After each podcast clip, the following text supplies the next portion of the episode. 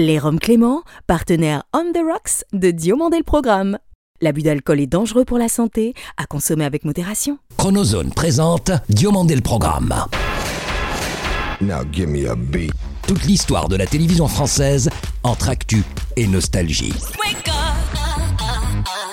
Depuis Los Angeles, la vision hebdomadaire d'un télévore à l'œil unique. Entre série culte et héros éternel. 50 ans d'émission, 50 ans d'émotion. Le petit écran en ligne de mire. Ou quand les pages de Récréado prennent voix. DLP, c'est maintenant. Diomandé le programme. Parti à seulement 4 jours de ses 89 ans, hommage à Jerry Douglas, qui durant près de 35 années fit brûler les feux de l'amour entre les Newman et les Abbott, dont il fut le mythique patriarche John Abbott. Rest in produit de beauté, Jerry Douglas. Un chaleureux merci cette semaine à ceux de nos 1 400 000 auditeurs français et francophones de France et des Outre-mer, dont nous saluons la fidélité sans faille au 36-37 depuis 34 ans. Bonjour ou bonsoir, je suis David Diomandé. Bienvenue dans DLP pour le meilleur de la télévision, sans le pire de sa vraie dérision. Le 4 décembre 1987, alors animé par les inclassables Michel Drucker, Jacques Chancel et leurs confrères Gérard Holtz et Claude Sérillon, apparut sur nos écrans français la première édition du Téléthon hexagonal en provenance directe des États-Unis. 34 ans plus tard, grâce à Jerry Lewis et Dorothée, des milliers d'enfants myopathes et leurs familles ont encore en eux la force de guérir. Bonjour à tous, nous sommes ici au Centre Ressources Informatiques de l'AFM. Lumière sur le Téléthon 2021, 35e édition française, notre dossier de la semaine. Elle est, depuis le 6 septembre dernier, le nouvel atout info d'Europe 1 dans la matinale de Dimitri Pavlenko.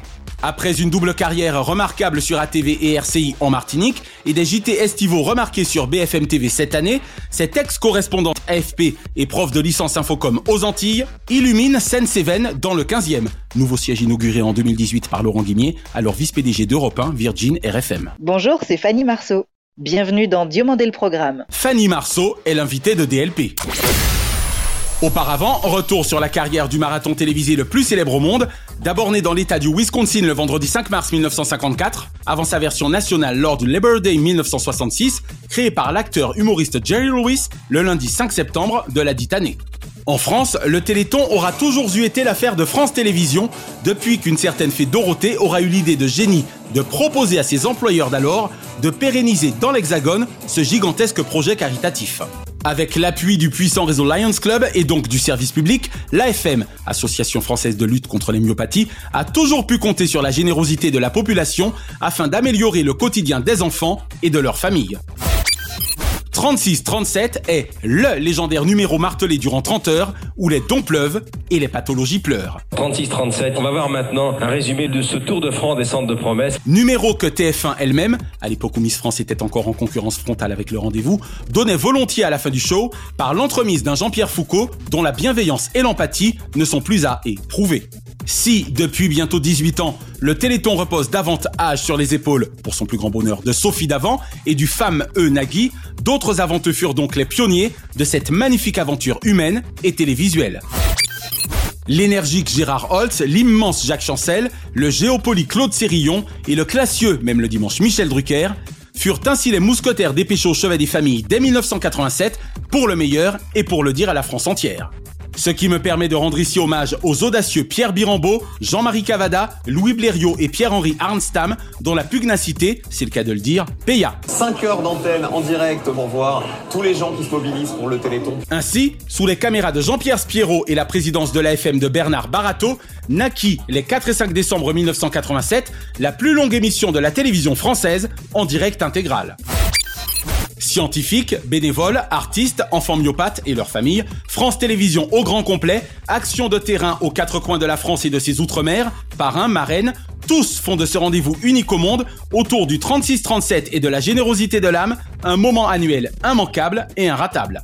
Laurence Thienot-Herman, également présidente du Généton, préside aux destinées de l'AFM Téléthon depuis 18 ans avec énergie et dévouement. Petite pensée affectueuse pour feu son fils Charles-Henri, précisément parti en 2003. Nul doute qu'associé au leadership naturel de Soprano, formidable parrain de cette édition 2021, son discours saura toucher au cœur les Français dont la bonté d'âme jamais n'aurait été démentie. Salut les amis, c'est Soprano. Je suis très honoré d'être le parrain de la 35e édition du Téléthon. Au cours de ma carrière cathodique, j'eus l'immense bonheur, si je puis m'exprimer ainsi, de présenter trois fois le Téléthon. En fait, je parlerai plutôt d'un honneur, tant le courage et la bonne humeur permanent de ces enfants terrassés par la dégénérescence musculaire m'émurent autant qu'ils me donnèrent une sacrée leçon d'humilité et de vie. 35e édition au 36-37, avant les 36 et 37e marathons les plus utiles de la planète, l'alignement de ces dernières est plus que parfait. De ce vendredi 3 à dimanche matin aux environs de 2 ou 3 heures, nous serons encore des centaines de milliers à promettre des dons au 36-37 avant que ceux-ci en fin de compteur électronique ne soient finalement inférieurs à la sublime réalité des faits quelques semaines après. C'est aussi ça la beauté du Téléthon, qui, inlassablement répété, aux côtés d'une recherche aux résultats chaque année plus édifiants que ceux précédents, donne à tous ces enfants et leurs familles la force de guérir. Vous redonnez l'espoir à ceux que la vie a blessés. La France est solidaire. Merci à tous.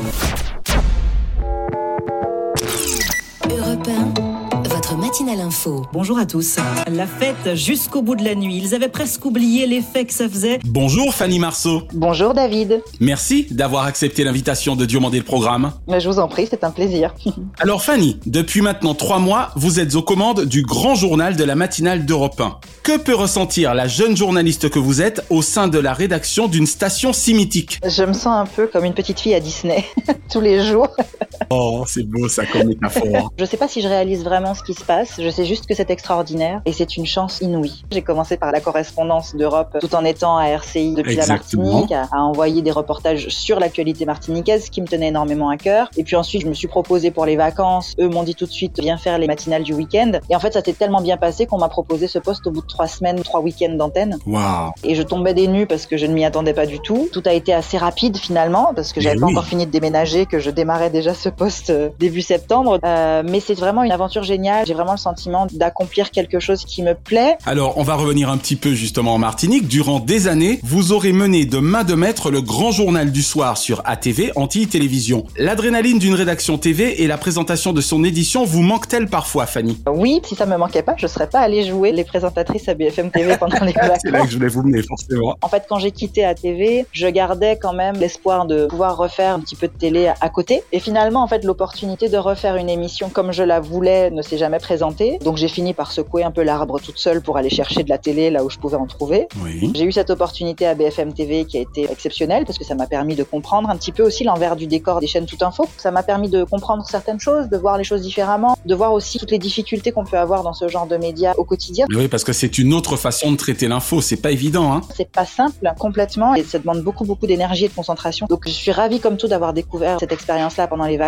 et d'avoir refait de la télévision. Ça m'avait manqué. D'accord. Reparlons Radio Caraïbe International. Parlez-nous un peu de cette expérience de manière plus approfondie, puisque je crois que ça a été une très très belle aventure aux côtés de Pascal Lavener et d'une très belle rédaction. Ouais, une belle rédaction de gens qui sont pour la plupart là depuis longtemps, avec beaucoup de passion et d'engagement. Ça n'a pas toujours été facile parce qu'on traite une actualité qui mine de rien est parfois difficile et anxiogène, au moins autant qu'à l'échelle nationale, surtout en ce moment. Oui. J'ai fait très exactement 5 ans à RCI, 4 ans à la matinale et j'ai été très bien accompagnée par Pascal Lavener, par mon binôme aussi, Florin Ossu. On m'a donné un collègue et j'ai eu un ami à la fin. Ça a été un vrai bonheur de travailler avec eux. Ça m'a permis d'obtenir deux correspondances et donc de faire un premier pas vers le national. La deuxième correspondance, c'est donc l'AFP, j'imagine. Et l'AFP, voilà. Ce qui m'a permis de renouer aussi avec la presse écrite, qui était mon ambition de départ quand j'ai voulu être journaliste. Alors j'étais ravie de pouvoir écrire des reportages sur toutes sortes de sujets différents qui concernent la Martinique, avec une, une référente à l'AFP qui était fantastique, Cécile Lazaro. Et à travailler pour eux deux, c'était finalement complémentaire parce que je pouvais faire la version audio de mon reportage écrit pour l'AFP que je faisais diffuser sur Europe 1, puis sur RCI. Exact. Il y avait une certaine euh, connexion, C'est ce qui s'appelle faire d'une pierre deux coups. trois même.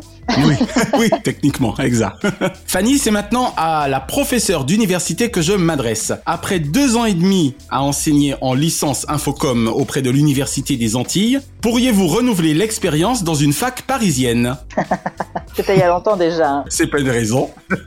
J'ai assuré des modules télé et des modules radio. C'était très nouveau pour moi. J'avais jamais fait ça. Je savais pas trop où j'allais. Ouais. Mais j'ai vraiment beaucoup aimé l'expérience. Pourquoi pas hein, Dans les écoles de journalisme, on fait beaucoup intervenir des professionnels des médias, donc ça pourrait être une option. Mais là, c'est encore frais mon arrivée. Je m'affole pas. Votre amour des artistes me semble assez évident, Fanny, entre 5 ans de complicité avec Claude Issiard sur RFI et votre magazine TV hebdomadaire sur Antilles Télévision, Terre d'artistes. Il y a eu Rancard aussi sur RCI que j'avais de toutes pièces et dont j'étais ravie avec Yvonne Guillon. C'était génial. Yvonne, je t'embrasse Yvonne. oui, alors d'où vous vient cet amour parallèle pour la musique, la culture, que vous défendiez fort bien? Ma mère faisait de la peinture et de la musique classique quand j'étais petite fille. Mon père il a fait 10 ans de guitare classique, donc il jouait de la guitare quand j'étais gamine. J'ai toujours aimé chanter en écoutant Lara Fabian. Je chantais beaucoup de Lara Fabian quand j'étais plus jeune. Ah, c'est marrant ça. Et mon intérêt pour les arts plastiques est venu avec Terre d'artistes. C'est vrai que vous avez quand même démocratisé l'art pictural. C'était toute l'ambition de cette émission, c'était de montrer que c'était à portée de tous et quelque part me faire présenter une émission comme celle-ci, moi qui n'y connaissais strictement rien, c'était envoyer quelqu'un qui pose des questions somme toute naïves, mais qui peuvent parler au grand public parce que n'importe qui aurait pu poser la même question. Si j'osais, je dirais que vous aviez l'art naïf. Bon, j'ai osé.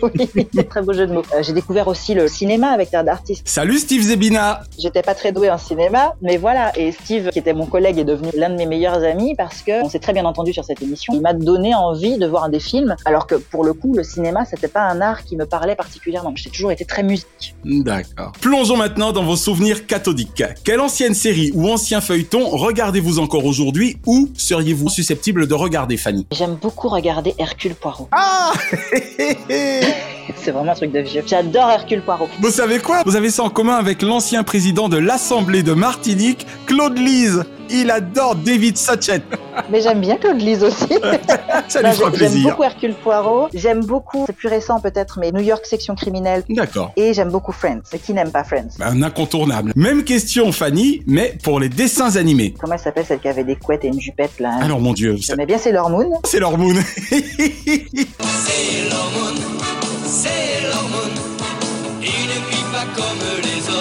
Par le pouvoir du prisme lunaire, transforme-moi. c'est pas quelque chose que je regarderais à nouveau aujourd'hui, sinon pour me dire oh là là, qu'est-ce que c'était kitsch peut-être. En dehors de ça, il était une fois la vie. C'était génial et ça l'est toujours. Avec Maestro. C'est d'Albert Barillet. Et puis il y a eu toute la série. C'est parti de Il était une fois l'homme. Et puis après ils ont fait l'espace, Voilà. ils ont fait euh, l'Amérique. Les explorateurs. Et les etc. explorateurs, extraordinaire série. Et voici la vie, la belle vie. C'est la belle vie qui s'écoule sereine. Et puis relevons le défi. Avec le fameux La vie, la vie, la La vie. la vie, la Ah vie. voilà. carrément.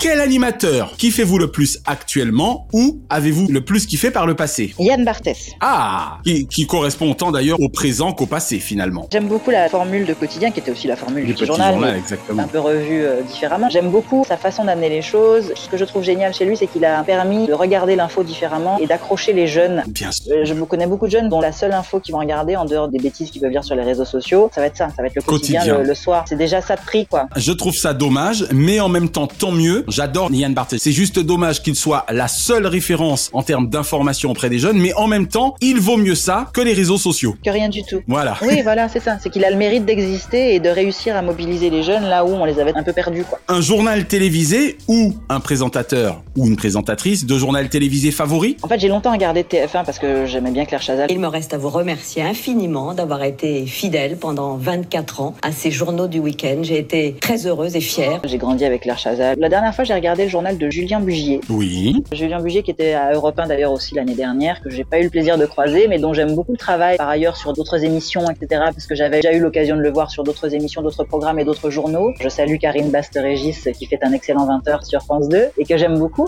Coucou Karine À l'échelle locale, il y a une présentatrice à qui je trouve cette qualité aussi de retenir l'attention. C'est Catherine Gognier-Cléon. Elle était notre invitée le 8 octobre dernier. Salut Catherine. J'ai toujours trouvé que quand elle présente son journal, on, reste et, et on regarde. Elle raconte une histoire. Et enfin, Fanny, tout genre confondu, quel est le nom de votre programme préféré de tous les temps? Je crois que la dernière chose qui m'avait marqué, C'est une série télé qui s'appelle Sense8, qui racontait l'histoire de huit personnes euh, dispatchées dans le monde entier, qui sont connectées par la pensée. Oh. J'aime bien 7 à 8. Ma séquence préférée dans 7 à 8, je ne saurais même pas vous dire s'il est toujours dedans, mais c'est cette interview qu'il y a à la fin que je regardais beaucoup quand j'étais étudiante. Le portrait de la semaine. Le portrait de la semaine. Qui est désormais présenté par Audrey Crespo-Mara. Réservé, pudique, de nature, n'aimant ni se regarder, ni s'écouter. Un paradoxe pour celle qui, depuis l'âge de 17 ans, est sous le feu des projecteurs. Bon ben voilà, à l'époque c'était une voix d'homme. Thierry de Mézières. C'est exactement ça. Et j'aimais beaucoup sa voix et j'aimais surtout la musique. Et on embrasse Harry qui tient ce rendez-vous de main de maître depuis maintenant un peu plus de 14 ans. C'est pas rien, c'est une sacrée longévité dans ce métier. Fanny Marceau, merci d'avoir répondu aux questions de DLP. Mais merci à vous d'avoir proposé de me les poser. Cette semaine, la Chronozone vous emmène sur les traces d'une mini-série de mes 10 ans, dont mon souvenir le plus rémanent est sa tête d'affiche, chanteuse-actrice dont j'étais alors un petit fan, Annie Cordy. Car j'accorde à Annie qu'avec Madame SOS, la coordination de ses talents actrice-chanteuse fit merveille sur le petit écran, au point que 40 ans après, il me plaît de vous en entretenir. Et, bien plus que de la série elle-même, je me souviens surtout de son générique entraînant interprété par l'héroïne de Madame SOS en personne. Si j'étais le soleil, j'irais cueillir dans tous les arcs-en-ciel des roses roses et je les offrirais au monde entier.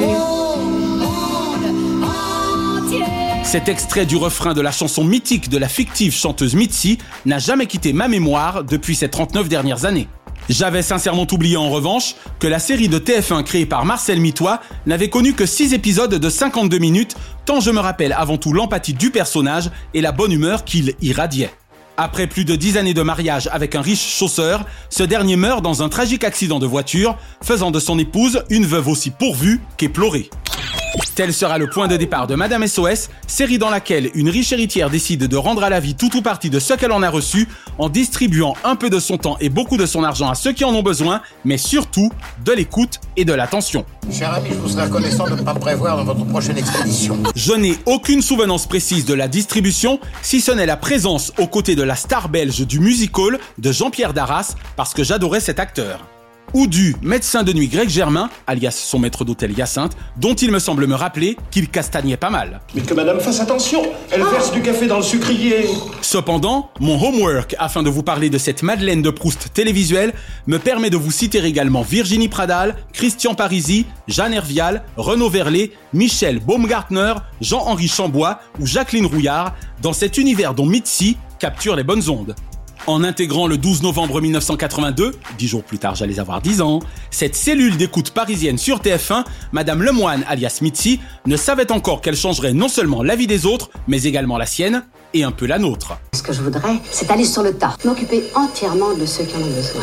La magie d'Internet vous permet aujourd'hui de retrouver avec bonheur les 6 épisodes, dont je ne suis pas certain qu'ils aient bien vieilli, notamment le pilote traitant de la violence faite aux femmes, de cette collection où Annie Cordy, immense star du musical et passagère de la pluie pour René Clément, fit montre de son talent d'actrice de télévision bien avant la saga Orage d'été, Avis de tempête. Près de 40 ans après, je suis certain que Madame SOS aura toutefois mieux vieilli que moult séries en cours de production, tant le talent de cette grande dame, nous ayant laissé le 4 septembre 2020, rayonne encore sur l'industrie du Show Must Go On. Vous n'avez pas le monopole du cœur. Je crois aux forces de l'esprit. Amis de la démocratie, bienvenue dans Président Ciel, chronique apolitique dont la seule vocation est d'inciter à la votation une jeunesse française désabusée car abusée, auprès de laquelle le vote n'a plus la cote. Posons-nous cette semaine la question suivante. L'une des ambitions intimes de Karine Le Marchand et de son émission, loin d'être anodine mais cathodique, ne serait-elle de peser sur le débat public? Autant vous le dire d'entrée de jeu, une ambition intime figure en très bonne place dans mon livre référence Récréado, tant je fis partie dès le 9 octobre 2016 de ces aficionados les plus férus. Je n'en ai vu que trois numéros à ce jour, en l'occurrence ceux exclusivement consacrés aux politiques. Bien qu'affectionnant grandement Franck Dubosc, Michel Larocque ou Gad Elmaleh, ce rendez-vous différent des autres ne vaut, pour moi, que lorsqu'il reçoit précisément des personnalités de la vie de la cité. Étrangement, pléthore de politiques eux-mêmes, dont il me plaît à penser que c'est à tort, sont les premiers détracteurs d'une ambition intime dont le seul objectif est de désacraliser la fonction sans la diminuer. Pour le coup, le téléspectateur que je suis s'est gré à Nicolas Sarkozy, Arnaud Montebourg, Bruno Le Maire, homme brillant, Marine Le Pen, Alain Juppé, François Bayrou, avec lequel je fus honoré d'échanger, François Fillon et Jean-Luc Mélenchon, d'avoir essuyé les plâtres de cette superbe idée de la moins potiche des productrices françaises. C'est avec ce type de programme que j'aime 6 pleinement, entre Capital, le nom relatif E égale M6, ou Zone non interdite à une ambition infiniment saine. Franche et franchement naturelle, Franche du Collier est fraîchement de retour le 7 novembre dernier avec un inédit 100% féminin. Karine Lemarchand assume ses choix éditoriaux, ses invités, sa courtoisie à leur endroit, voire sa complicité non feinte est tellement fun. Je fus même fort agréablement surpris par le Bonjour Marine du premier des cinq entretiens du dit numéro auquel l'énergique leader du Rassemblement national répondit par un Bonjour Karine, sinon connivant, à tout le moins quasi affectueux. Il semble assez clair depuis leur première rencontre que ces deux-là s'apprécient et je trouve légitime que Karine Le Marchand s'agace de ces insidieuses questions systématiques de ses confrères et consoeurs quant au fait qu'elle humaniserait Marine Le Pen. Diantre que je sache, non seulement cette dernière n'est pas un monstre, mais de plus, c'est fou combien les autres invités de Karine Le Marchand auraient l'air de recevoir de sa part traitements différents. Allons, sachons raison garder et observons combien la vocation d'une ambition intime est de véritablement nous présenter ces femmes et ces hommes politiques sous un autre aspect et combien il faudrait être abruti pour se décider à glisser un bulletin dans l'urne en fonction de ce que Marine Le Pen adore les chats ou qu'Anne Hidalgo vainquit, gamine, les clichés éculés de l'éducation nationale française.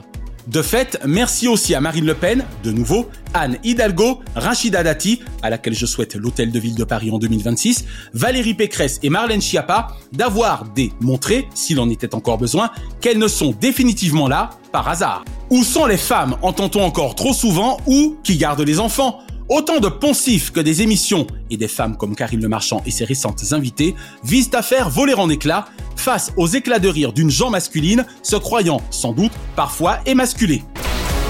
Maculée de reproches par certains, acculée à la réussite par d'autres, dont je suis, l'échec ne fait partie du vocabulaire de cette animatrice productrice.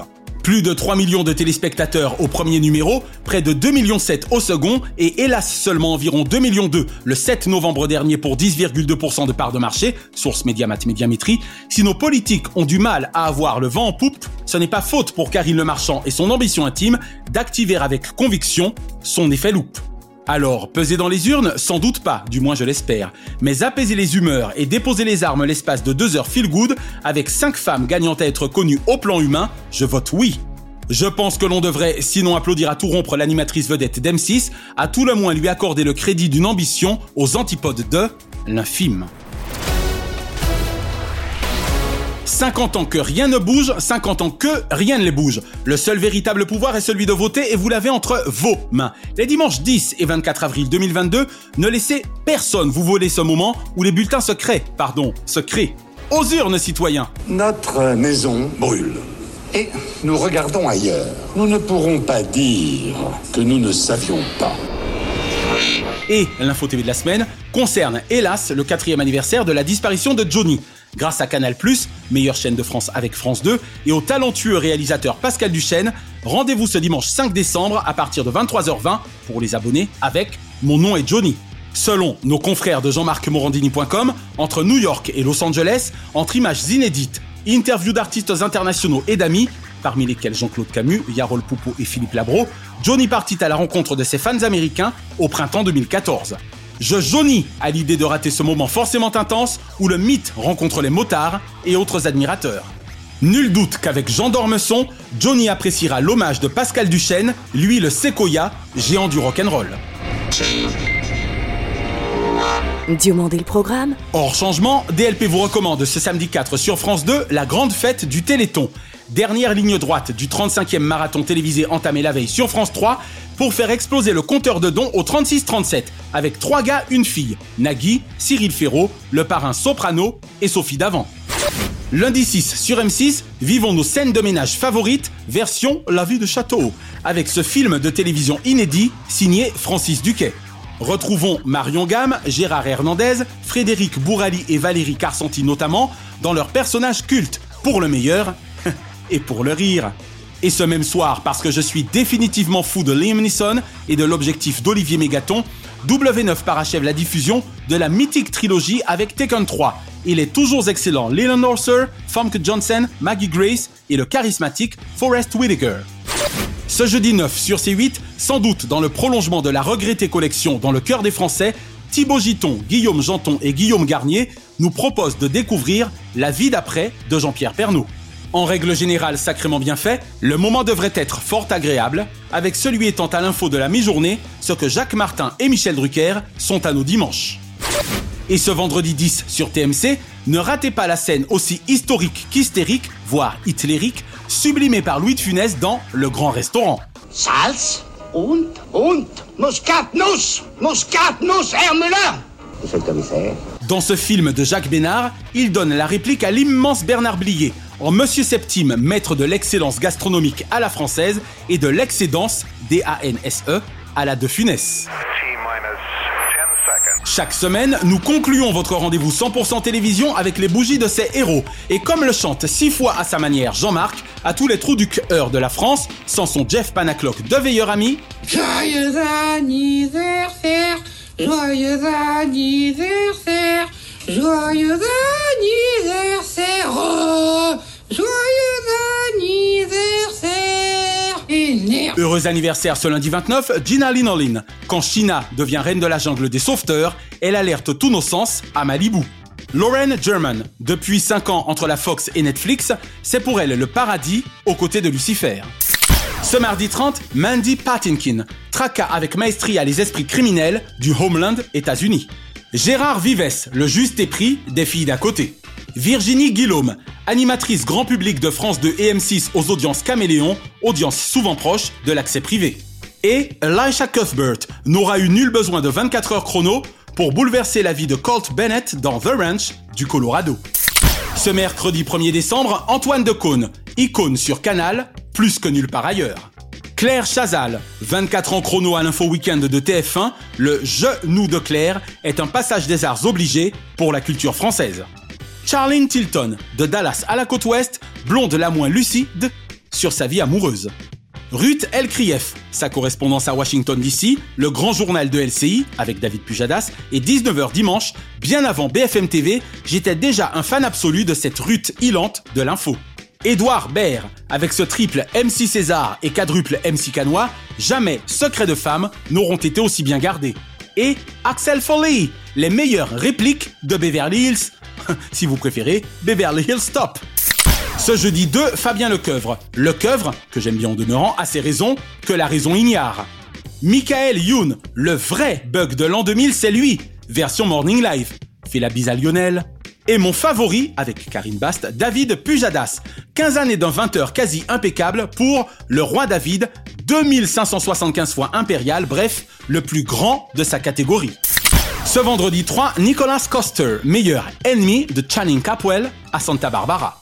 Sébastien Rock, celui qui, cri-cri d'amour pour Johanna McCormick, est depuis bientôt 30 ans un rock de l'écurie AB.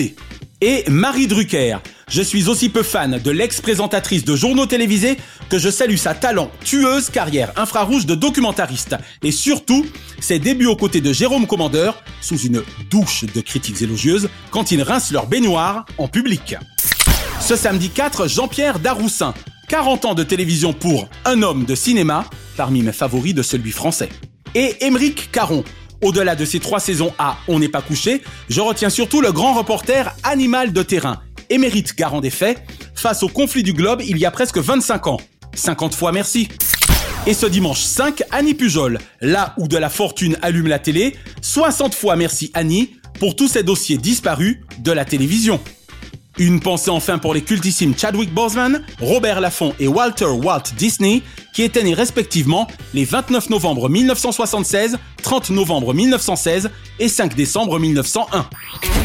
La semaine prochaine, c'est une légende vivante de l'élégance et du PAF, patrimoine audiovisuel français, que vous retrouverez en interview, égale à elle-même, et pour le week-end de la mythique élection Miss France 2022, Geneviève de Fontenay sera l'invitée de DLP. Et notre dossier journalistique du mois de décembre sera consacré à la reine Christine, aux craintes, qui avec Anne Sinclair et Karine Bast incarne à mes yeux l'information faite flamme. Madame, monsieur, bonsoir. L'information vient d'être officielle. Nelson Mandela ne retournera pas en prison. Retrouvez l'intégralité des épisodes de Diomandé le Programme et DLP Vacances sur votre plateforme de podcast favorite. Abonnez-vous à notre YouTube Chronozone et à notre FB Diomandé le Programme. DLP est produit par Chronozone Corp Burbank, Californie, intégralement réalisé par la machine de guerre Naya Diamond. Notre adamantine reconnaissance à Fabrice Lana, Sylvain Morvan, Thierry Burtin, Jean-Guillaume Dufour, Laetitia Berry, Yann Perez, Dundee, Harris Media et Dave Marsh, Mr. Splat. Remerciements angelinos à Kate, Diane, Sheena et Ramzi Malouki, ainsi qu'à Jean-Marc Decrény, Frédéric Dubuis, Shahin Fazel et Charles Larcher pour leur inestimable confiance. Je suis David Diomandé. Ensemble, votons contre l'abstention. Vive la télévision Pour le meilleur, de ses fous rires Pas vrai Patrice Laffont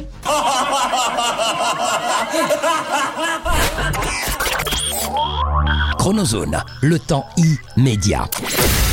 Merci d'avoir apprécié Diomandé le programme avec les Roms Clément. L'abus d'alcool est dangereux pour la santé, à consommer avec modération.